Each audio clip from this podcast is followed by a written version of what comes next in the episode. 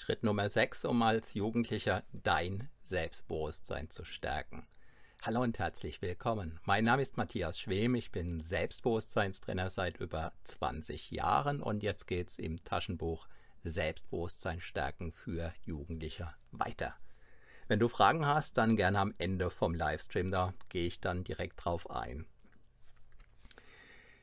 Schritt 6. Deinen Selbstbewusstseinswachstumskurs anpassen. Kein wie auch immer geartetes Fitnessprogramm und auch kein Selbstbewusstseinstraining sollte dauerhaft auf Automatik gestellt werden. Überprüfe deshalb immer wieder in angemessenen Zeitabständen, wo und ob du noch auf deinem Weg bist, was du bereits an Erfolgen in Sachen Selbstbewusstseinszuwachs und Persönlichkeitswachstum erzielt hast und was noch zu tun bleibt. Manchmal wirst du vermutlich überrascht sein, wie schnell dir der eine oder andere Schritt gelingt.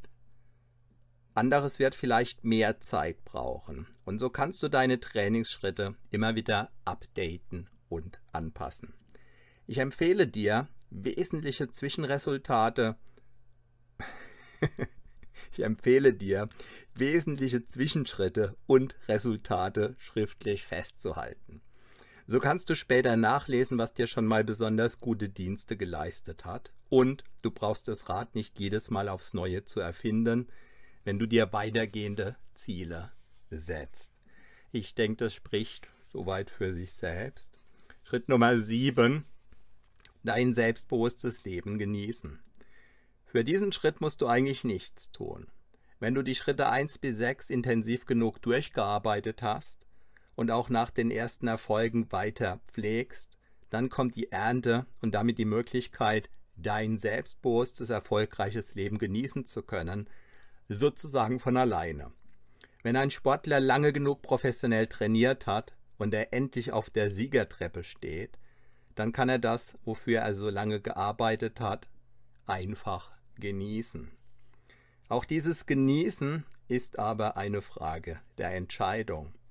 Bei der Analyse erfolgreicher, selbstbewusster Menschen zeigt sich immer wieder, dass sie sich mit vermeintlichen Fehlschlägen gerade so weit aufhalten, wie sie ihrer Meinung nach etwas daraus lernen können. Ihren Erfolgen dagegen schenken sie mehr Aufmerksamkeit, denn wer den wohlverdienten Erfolg und das von innen heraus gestärkte Selbstbewusstsein genießt, der stärkt sich dadurch gleichzeitig für weitere Wachstumsschritte. Ja, zu dem Erfolge genießen möchte ich noch was sagen, weil das meines Erachtens ganz, ganz, ganz, ganz wichtig ist. Insbesondere dann, wenn du noch in der Schule bist oder noch in der Ausbildung bist und vor allem, wenn es mit deinen Schulnoten nicht so gut aussieht, ja, dann kann es sein, oder auch unabhängig davon, selbst wenn du gute Noten hast, dann kann es sein, dass Schule für dich einfach der Frust pur ist, vielleicht sogar der Horror pur. Und wenn du studierst, gut, das Buch richtet sich an Jugendliche, aber wenn du irgendwann studieren wirst, ähm, dann kann es sein, dass du da auch frustriert bist, unabhängig von deinen Noten.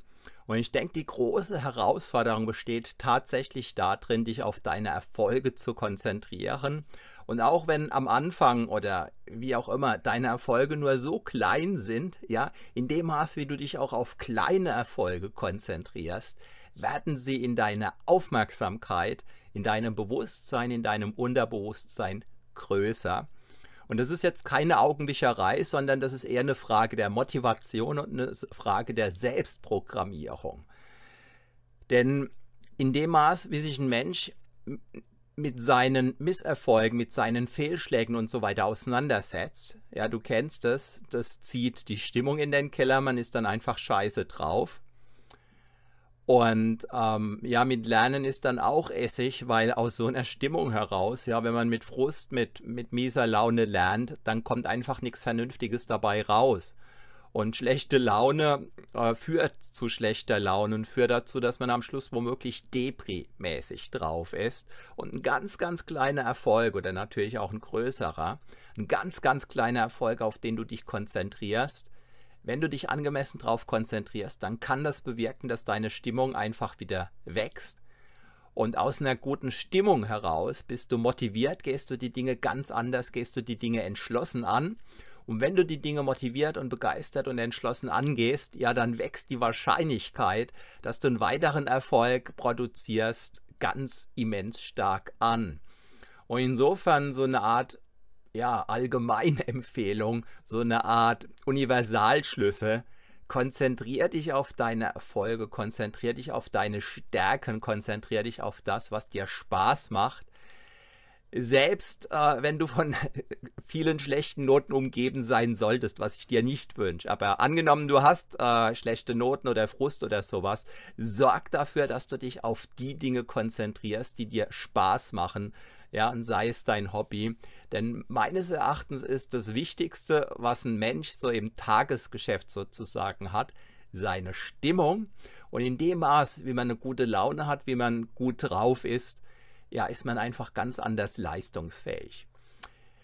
Ja, das soweit für heute. Ähm, nächste Woche, Montag, da ist ja der Pfingstmontag. Das ist für mich prinzipiell kein Problem, außer dass ich im Moment nicht einschätzen kann, wann ich auf Sendung gehen werde, weil ich möglicherweise ein paar Tage unterwegs bin.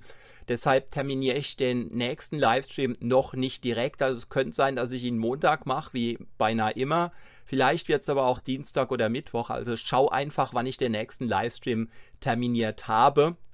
Und danach geht es dann wieder wie gewohnt montags weiter. Ja, wenn ich dir den einen oder anderen Impuls geben konnte, dann zeig es mir gern mit einem Daumen hoch. Sollte ich Fragen aufgeworfen haben, dann schreib die mir gern in die Kommentare unter diesen Videos. Äh, ja, schreib mir, ob es dir gefallen hat. Und äh, sollte es dir nicht gefallen haben, dann schreib mir bitte, was dir nicht gefallen hat. Ich bin ein lernendes Wesen und ich freue mich über dein Feedback, solange es konstruktiv ist. Ja, ich bedanke mich recht herzlich für deine Aufmerksamkeit. Falls du diesen Kanal noch nicht abonniert hast, ja, heute ist ein genialer Zeitpunkt dazu. Wir sehen uns wieder am Montag, Dienstag oder Mittwoch. Ich freue mich sehr, wenn du wieder dabei bist. Bis dahin wünsche ich dir eine selbstbewusste Zeit. Mein Name ist Matthias Schwem.